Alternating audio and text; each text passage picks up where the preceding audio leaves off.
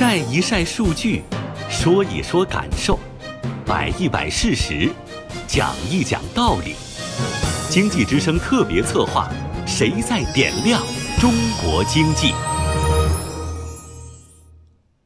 消费结构在升级，商品消费占比在下降，服务消费占比在提升。消费作为传统的拉动经济的三驾马车之一，从前的买买买更多的是买货物，现在更多是买服务。经济之声系列述评：谁在点亮中国经济？今天请听今非昔比，买买买。采制央广经济之声记者丁华燕。夏日炎炎，冰镇西瓜是消暑神器。水果店里西瓜品种挺多，价格高低不等。消费者郑女士直接挑了更贵的麒麟瓜。买半个西瓜，我家就够吃了。那我就买一个更好点的，三块五一斤的麒麟西瓜吃，比较甜，我们大家就都吃。你买那京西西瓜是便宜，但是拿回来之后，大家可能不是特别喜欢吃。既然吃的少，干脆吃好点。与郑女士一样，今天越来越多人的消费观念开始转变。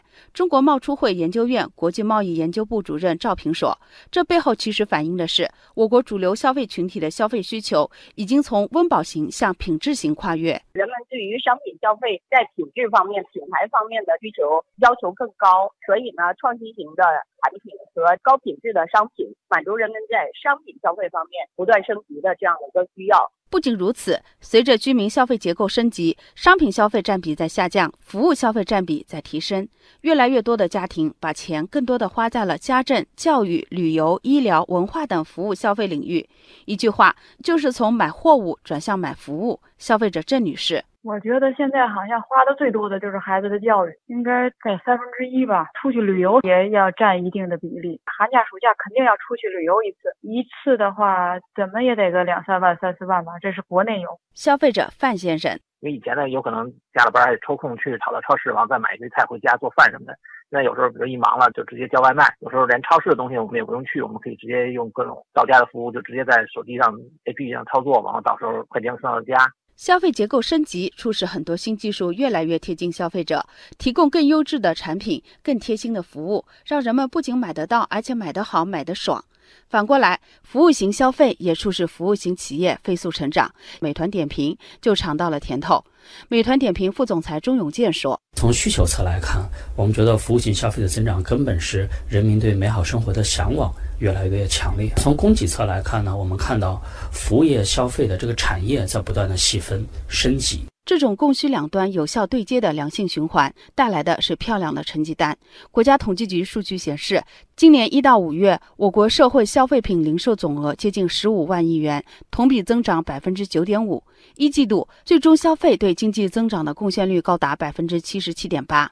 中国海南改革发展研究院院长池福林说：“我们的消费还有巨大的潜力可挖。”二零一七年社会零售消费品总额。三十六点六万亿元，按照现在的增长速度，估计到二零二零年，这个数字会增加到四十八万亿。这样的一个消费增长速度，拉动经济增长至少有六个百分点的贡献率。所以，我们说未来几年保持六点五左右或者六以上的增长是有条件的。今天的买买买已经不是昨天的买买买，消费结构的变化和消费潜力的释放，不仅是中国经济越来越夺人眼球的亮点，而且日益影响世界。